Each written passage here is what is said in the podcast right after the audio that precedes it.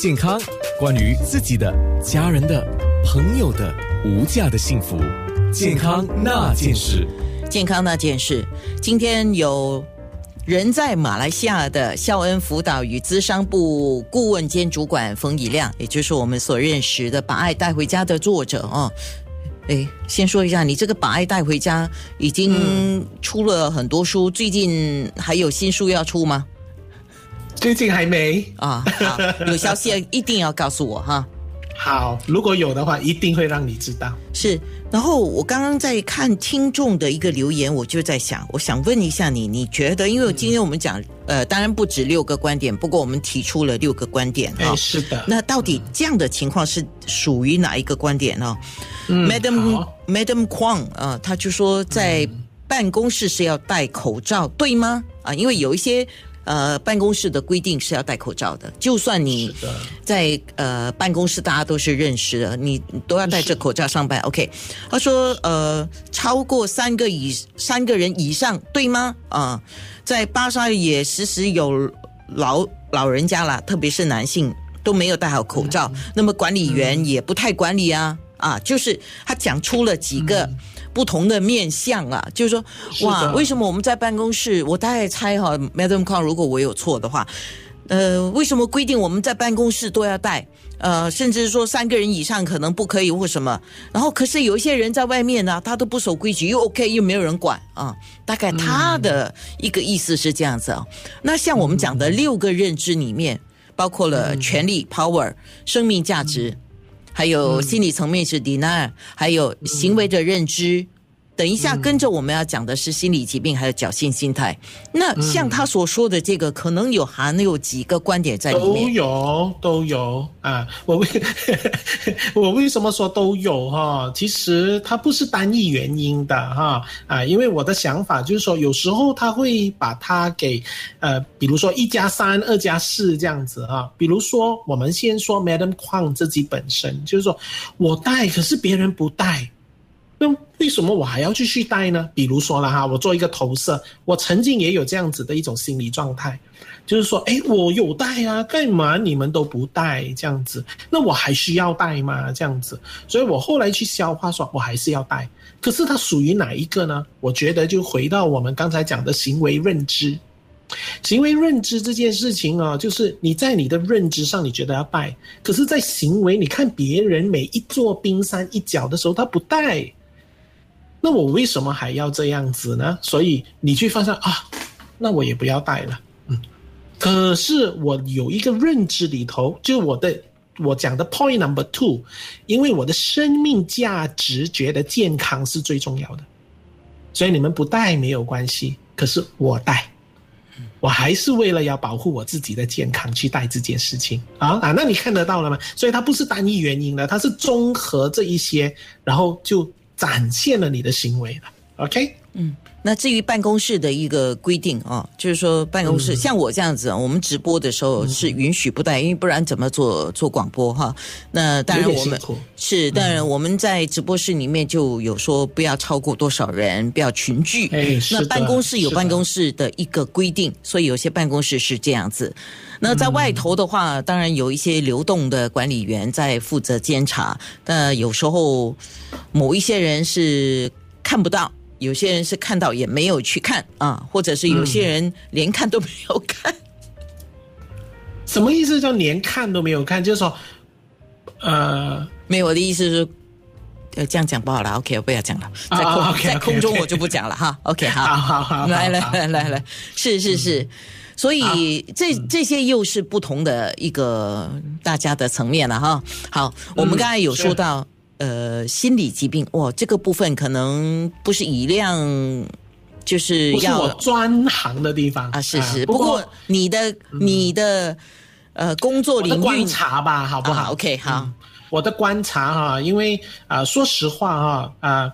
呃，我们说 mental illness 就是心理疾病这件事情。好，我姑且不要用疾病，我说心理障碍。OK，其实我们有一些小孩呀，你会发现到他的学习的技能会比较缓慢，他学穿衣服、绑纽扣、鞋带、刷牙，他比较缓慢。那这些缓慢的孩子，其实他在心理本身有一定的障碍。那所谓的障碍呢，就比如说我们说自闭儿童啊，我们说啊过动儿啊，好啊，都有不同的心理障碍的状况。那你必须要知道，其实这些孩子他到最后他会长大的嘛。他会成为了一个成年人，OK？如果我们说低功能的，就是说心理心理疾病比较低功能的孩子们呢，你一眼你就看得出了，因为他整个就是一个知道他是需要别人打理的。可是当我们说高功能的自闭儿童啊，其实他依然还是可以在主流的家庭教育啊学校教育来长大的，所以你看不出的。可是，然而你会发现哦，因为他本身就是一个高功能的自闭儿童，当他长大了之后，他他其实没有改变他本身的想法的。什么意思叫小的想法呢？我有一个朋友是这样子的，我们时常说，怎么这个人 WhatsApp 了之后，他已读不回。可是后来我知道，哦，原来我这个朋友他是高功能的自闭成年人来的，他会突然间跟你呢一下子有很多话说，然后之后呢他会一下子就没有话说，他就走掉了的。所以如果你要叫他去戴口罩这件事情啊，其实他他很多的成分他是消化不来的。为什么他消化不来呢？因为对于高功能或低功能的自闭成年人哦，他的生活其实已经有一套的做法的。你如果有一个新的行为要进来的话，他不是当做是成长的，他当做是一份干扰，所以他的日常生活是有一个规定的。他所有的东西，你看戏也会看的很多的。你会发现那些孩子所有东西排到好好，然后他的日常生活是全部有规律的，啊，所以你突然间要一个新的东西进来的，他没有办法的，他会抓狂的，啊，他甚至是要花更长的时间去消化，啊，所以有时候如果我们看到陌生人，为什么这个人一直都不戴口罩的，我实在不明白他有什么东西，啊，那我觉得如果我们要是这社会有多一点良善。我们知道，其实有一些人是有心理障碍的，虽然他的数据会比较少，不过不排除有这种可能啊。是，哎，最后一个我们要讲的是侥幸心态啊。嗯，侥幸，侥幸是我最受不了的，安娜。呃，不是，呃，当然呢，我们过去也看到很多，那有些人说，比如说。哎，我都打针了，怕什么？不用怕。哎，是是啊，为什么我说侥幸是我受不了的哈？因为你也知道我现在在哪里工作。我的意思是说，因为我是在殡葬工作的，那我其实每一天啊，现在我们马来西亚严重的状况，其实也不要说每一天太夸张了，我们说一个礼拜。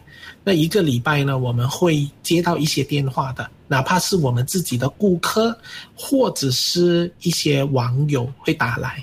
打来的时候，当你了解了这个确诊所带来的死亡案件，它背后就是会发现到，往往让这些家里的长者确诊患上这个病毒，都是那个带病毒回来的人，他有侥幸的心态。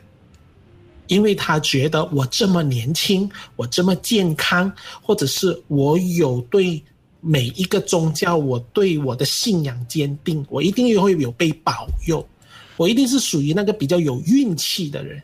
OK，所以往往你这个侥幸的心态，你没有发现你的免疫力很好，没有错，可是你也变成悄悄的把这个病毒带回家啊，所以让这一些确确诊的不是你自己。是你的家人，而且是你的至亲啊！那侥幸的人更有趣、更严重的一种状况呢，就是我发烧，我不告诉我家人，我吃那一个退烧药，我一直吃退烧药，直到我的家人被确诊有状况哦，我都不好意思告诉，其实是我带回来的。你明白我的意思吗？因为我不去筛检啊，所以这样子的侥幸心态到最后哦。我我时常会叮咛我们大家彼此啊，要是可以，我们如果真正可以的话，这个侥幸心态的代价太大了。是，我想起我想起以前我们呃学过的一句老话啊，就说不怕一万，只怕万一，只怕万一。是健康那件事。